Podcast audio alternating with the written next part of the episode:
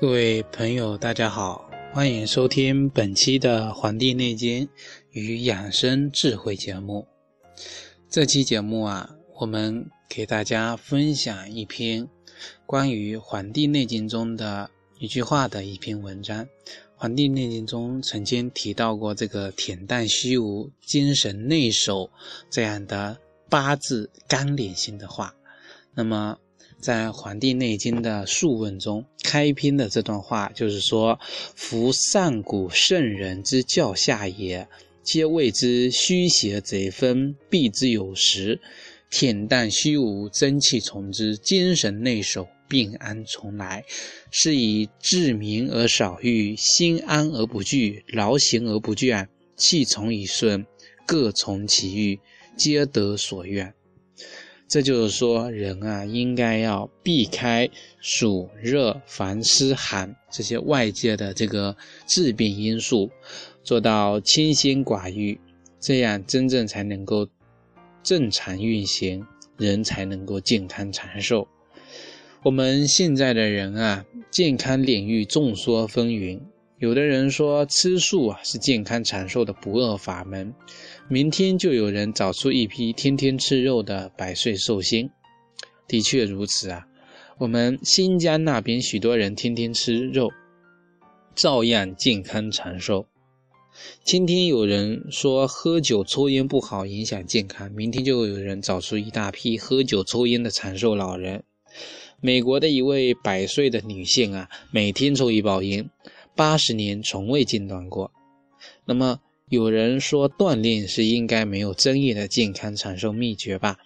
但长寿的季羡林老先生说他的健康秘诀就是三个字：不运动。如何才是真正的健康长寿呢？我认为啊，就是我们《黄帝内经》中开篇的第一句提到的话：恬淡虚无和精神内守。我们见过吃素的人长寿，见过吃肉的人长寿，见过喝烟、喝酒、抽烟的人长寿，见过不爱运动的人长寿。但是，你见过一个斤斤计较、心事重重、杂念丛生、心胸狭隘的人长寿吗？没有，从来都没见过。季羡林老先生啊，也许的确不爱运动，但你读他的书会发现。季老啊，他是一个精神内守、恬淡虚无的人。有一天啊，我在看这个二十六届金鸡百花奖的颁奖典礼的时候，主持人倪萍呢向终身成就奖的获得者张瑞芳表示祝贺，并问他他是怎么多做到这个健康长寿的秘诀的。这个张瑞芳老人他已经九十多岁了，身体仍然健康，精神非常好。那么。这位老人啊，迟疑了一下，回答说：“没心没肺。”接着又讲出了一句：“我不记仇。”没心没肺和不记仇啊，就是这个恬淡虚无、精神内守的表现啊。人的心胸开阔了，把一切的烦恼看得很淡了，那么他的身体内的气呀就会通顺。这样的人啊，真气从之。怎么会有病呢？因此啊，要想健康长寿，最重要的就是要不断的提高自己的眼界，把一切的功名利禄啊看淡一些。就像平时啊，我负责做这些养生类的节目，我在一开始做这个节目之前，我就跟各位听众朋友。都说过了，我们这个节目啊，就是传播我们中国的传统文化的一些养生知识。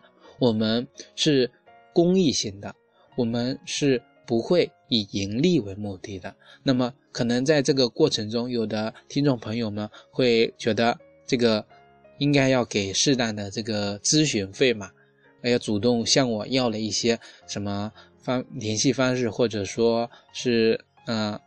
这个银行号之类的，说可以给我一些咨询费，当然我是断然的拒绝了，因为呀，这些名利呢，它只是一个表面的东西，它不能给我们所有的这个进行过程中呢，生命过程中带来多大的这个精神上的一种保障。呃，记得有一次啊，这个李连杰在坐这个飞机的时候呢，遇到了这个险境啊，飞机上下颠簸，机舱内啊尖叫声和哭喊声啊混乱一片。那么李连杰虽然是这个武功的高手啊，内心也万分恐惧。然而啊，就在这个时候，他却看到了这个座位旁的一位女士啊，她神态自若。是毫不惊慌，那么李连杰就非常的奇怪了。等到飞机脱险之后，他问那个女士：“你难道不害怕吗？”那个女士回答道：“这世界上有很多东西都是空的，你看穿了也就无所谓了。”李连杰对她佩服的五体投地呀。不久便随这位女士啊皈依了这个佛门，并成立了这个一基金。所以呀。一个人将很多事情看穿以后，能够做到恬淡虚无啊，人做到了这种恬淡虚无，真气就会顺，就会畅顺。真气如果畅顺啊，人就会百病不侵，健康长寿。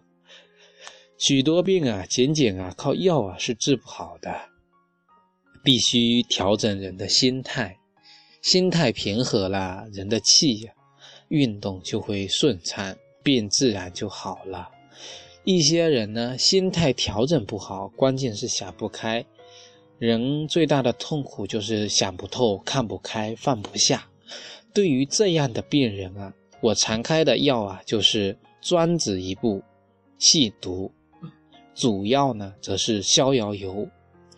我非常喜欢专子的逍遥游。一只小鸟看见一棵树，会觉得很高。看见一个小池塘会觉得很大，因为小鸟的眼界很低很窄。如果将眼光放开，放高远一些，就像那只鲲鹏直上青天，一飞就是十万八千里，那么你还会在乎那些树和池塘吗？人也是这样，如果你用金钱和官位的砝码来称自己，就会看不透、想不开、放不下。如果你用生与死的砝码来称自己，身外的一切又值得我们去留念？这些一切还重要吗？许多人参加别人的追悼会，一下子就想明白，什么功名利禄，什么官位美色，这一切的一切呀，与我们生命相比，都是无足轻重的。为什么这时的人会如此的清醒呢？因为此此时此刻，他是用生与死的砝码在称自己，他站得很高，看得很远，就像那只鲲鹏，在追悼会一结束，重新投入到现实的生活、工作与生活中，许多人又开始追名逐利、斤斤计较。为什么呢？那个时候啊，又变回了那只斤斤计较的小鸟。所以呀，我们。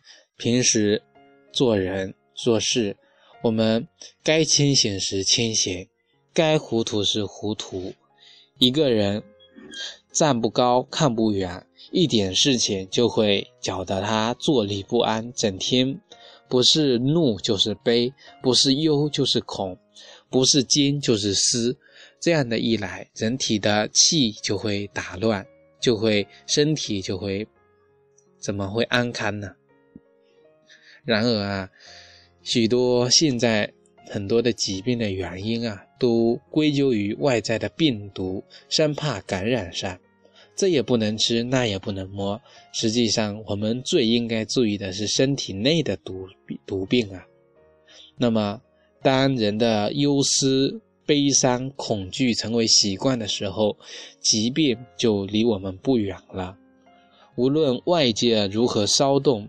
保持内心的平静，也就远离了疾病。这便是《黄帝内经》中精神内守、病安从来的养生的秘诀了。养生没有别的秘诀，关键就是想得开，想得通。想得越通，活得越长。不哀悼过去，不担心未来。用真诚和智慧之心，好好的活在当下。